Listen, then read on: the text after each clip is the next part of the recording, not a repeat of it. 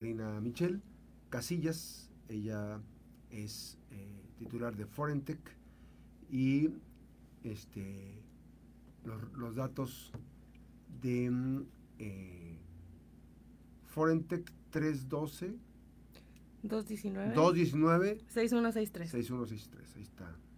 Te los iba a sacar ahorita, justamente los iba a sacar ahorita. Te ayudo. En Facebook.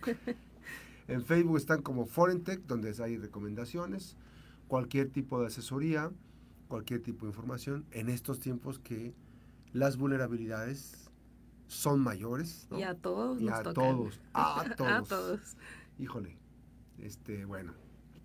Y eh, pues esta mañana, Karina, ¿qué, qué rastros eh, eh, dejamos en la web? ¿Cómo se puede observar o, cómo- o por qué debe importarnos esa parte de el dejar los rastros? Muy buenos días, este, días. gracias por, por el espacio, nuevamente aquí andamos otra vez. Bueno, es, es un tema bien interesante como todo lo que, lo que tiene que ver en estos momentos con, con el Internet, con la ciberseguridad y demás. Es una, una reflexión que, una pregunta que a la vez es una reflexión, porque tiene que ver en, en qué tanto es lo que dejamos ver de nosotros en lo que es la web, así como lo mencionas tú en general.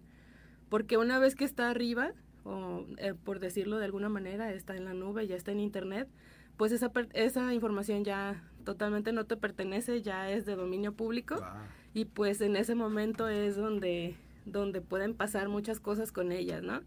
Eh, existe una, una técnica que, que está muy de moda y que se utiliza mucho en, pues sobre todo en temas de investigación, que se llama OSINT, que por sus siglas en inglés tiene que ver con Open Source Intelligence, ujú. que es... Significa, es el significado, ¿verdad? Así es, y significa inteligencia de fuentes abiertas. Entonces, ¿qué, ¿qué es esto? Son un conjunto de técnicas y programas que se utilizan para hacer investigaciones ya sea sobre empresas, instituciones, personas o lo que tú quieras encontrar sobre X cosa o X persona en Internet. Y pues eso lo toman de cualquier fuente pública. Esto quiere decir que al decir pública es información que ya está en Internet. Entonces, todo lo que esté en Internet y que tenga relación, por ejemplo, eh, con tu nombre, con mi nombre, se pueden hacer búsquedas especializadas y entonces ahí se muestra todo el rastro, todo el rastro, toda la huella digital que hemos dejado en, en. Internet. Ahora, vamos a, vayamos por partes para ir desmenuzando. O sea, ¿qué estoy dejando yo cuando navego? Hay sitios donde te piden un correo, te piden generar una, registrarte. Así es. Eso, toda esa información es pública. Toda esa información se vuelve pública. Lo que es tu cuenta de correo, la IP de don- desde donde estás accediendo, el equipo desde, desde el que estás ingresando, ya sea, por ejemplo, un teléfono celular, una tableta, el modelo, la marca. ese es cuando, ese es cuando la navegación incluso también, la IP, Sí, las sí. páginas que visitas es sí. pública. Por ejemplo, hay páginas que, que ya tienen configurado, son herramientas que Google proporciona, en donde pueden saber eh, la gente que los visita, de dónde los visita, a través de qué Está referenciado. A través de qué IP, qué celular, qué modelo, qué marca, ¿Qué tipo de contenidos? también puede, Accedes. sí, también todo. Todo eso se puede saber a través de, de esta metodología. Y bueno, es, es aplicable en varias, en varias este, situaciones. Ajá. Por ejemplo, en el uso de la tecnología para saber, esto se da principalmente cuando se hacen como pruebas de vulnerabilidad, se le conoce como, como pen testing a las, a las dependencias o instituciones que así lo solicitan. Y ahí, pues en, en un inicio se, se hace uso de ellas. Eh, otro también como para hacer ingeniería social, que Ajá. tiene que ver con investigación ver, de... eh, eh, ¿Qué debemos entender por ingeniería social? O sea, hay empresas que están encargando de recabar toda la información y hacen una base de datos y se la entregan a empresas para que esas empresas puedan llegarte a ti. Mira, es que eso que tú comentas es, por ejemplo, cuando tú aceptas un aviso de privacidad. Ya. por eso eh, muchas veces se invita a leerlo, no nada más Claro. darle a aceptar por aceptar. Ajá. Hay que leer bien los avisos de privacidad para saber qué uso se le va a dar a la información y al, a lo que tú consultes dentro de, esos- dentro de ese sitio. Pero en la ingeniería social va más en el sentido de, de conocer, por ejemplo, más sobre las personas. Entonces ahí, Uh, ahí ya es es, otro personal. tema, Ah, es más personal, Uf. exactamente. Ok, Y muchas veces, por ejemplo, los, los ciberdelincuentes aplican mucho es, esas técnicas. así es. ¿Qué más? te- Mira, también eh, para la prevención de ataques, conocer por dónde pueden llegar, Los- qué los es lo que está. vulnerables. Así es. Generalmente, pues esos son, son los, los usos que le dan. Y por ejemplo, lo que te decía en casos de ingeniería social, pues que pueden saber de ti. Por ejemplo, tu correo, tu número de teléfono, tu domicilio, si hay formularios donde has ingresado tu eh, tu RFC, o sea, es infor- información muy, muy personal en la que, que uno comparte y pues a partir de ahí pues se vuelve pública y puede ser una opción para que después te, te ¿Cómo, busquen. cómo podemos evitar ese, dejar ese rastro? ¿Cuál es la, navegar de manera, hay unos que dicen, ahí creo que el iPhone trae una para navegar, ¿qué? De manera incógnita o algo así. Ah, de modo incógnito. Sí, sí se puede. También hay otros navegadores que procuran no guardar la, Información. la información, pero finalmente pues siempre queda un rastro. Entonces, por más que trates de evitarlo, siempre, siempre hay algo. Por eso es importante saber a qué le doy eh, aceptar de las cookies y todo ese rollo, ¿no? Sí, y por ejemplo, qué fotos envías, porque si por ejemplo mandas una foto muy personal sí, sí, sí. y esa persona que la recibe la sube a internet, pues considera que esa foto pues ya es de dominio público y esa foto si Y alguien... para tumbarlas, o sea, no hay modo de tumbarlas, ¿verdad? ¿O Mira, muy- sí hay, hay páginas, si quieres para la- el siguiente viernes platicamos sobre esa sí. página, sí. Sí, porque he visto, por ejemplo, ahorita acaban, creo que fue una representante popular que utilizaron inteligencia artificial para eh, ponerla este, sin ropa, pues. Utilizaron su, su, su, Su cara, cara. y la expusieron.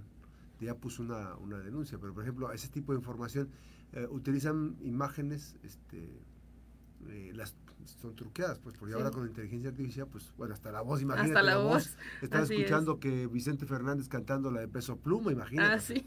No, y ya Valentina Elizalde tiene gran repertorio también. Hay uno de Kurt Cobain que es que fue de Sí. Valentín Elizalde, O sea, hay muchas cosas, ¿no? O sea, eh, y ese tipo de situaciones, llevas un juicio, ¿hay alguien que regule esa parte? Digo, eso también lo vamos a ver la próxima Mm, semana, ¿no? Sí, sí, así es. Ok, bueno. Y continuamos con, con ese tema. Entonces, bueno, pues, pues básicamente es eso lo que quería compartirles, tener cuidado con, con lo que subimos y lo que compartimos en la red, porque una vez estando en la nube, pues se vuelve de dominio público. Ahora, eh, ¿ese tipo de cuestiones puede vulnerar la seguridad de tus cuentas? Sí, Te expone. sí, sí, sí, te expones. si te aplican una ingeniería es que mira va derivado Eh, si por ejemplo te hacen una te aplican una ingeniería social y de ahí toman em, por ejemplo te mandan de ahí sacan varias técnicas no no lo quiero detallar para no Sí, para darles ideas. Ajá, sí. te pueden, pero pueden aplicar varias técnicas en donde tú solito proporcionas la información. Uf. Así es. Ahí está. Hay que tener mucho cuidado con esto. Eh, evidentemente, este, hay que. ¿Qué navegadores sugieres que podrían ser? Mira, hay uno que se llama Brave, que, que es este bueno para, para este tema. Te ¿Hay que mucho. descargarlo? Sí, hay que descargarlo. Es como si descargaras el, el Chrome, por ejemplo. Lo puedes utilizar en la computadora, lo puedes utilizar en En tu teléfono. Así es. Brave, ¿cómo se? Brave eh, es como es B-R-A-V-E y su símbolo es como un leoncito. Ok. Hay que bajarlo. ¿Y ese qué nos ayuda? ¿Cuál es la diferencia? Mira, ahí hay mucha información que no, que no la hace pública. Ahí la, la reserva. Entonces, eh, como si utilizaras como, como si navegaras tipo incógnito. Así es. Así es. Aquí está, miren. Esa es la imagen. Ese es en Android. Así es. También está, creo que para iPhone. Sí, Ahí está, para que lo puedan bajar. Y te da la posibilidad de tener una mejor navegación. así más es. segura, Más segura. Más segura. Y obviamente que también, eh, no está por demás decirlo, hay que activar los temas de... Las de verificaciones de dos de pasos. Lo que ya platicamos del Así es. WhatsApp. eh, lo que dijimos también, este... No contestar ya no contestar llamadas, videollamadas. videollamadas. Ya estamos, es. ya estamos acumulando mucha información. Sí. La próxima semana vamos a conversar sobre... sobre cómo bajar fotos cuando, cuando te exponen a ti eh, en tu persona. Gracias, pues ahí está. Gracias a Karina Michel.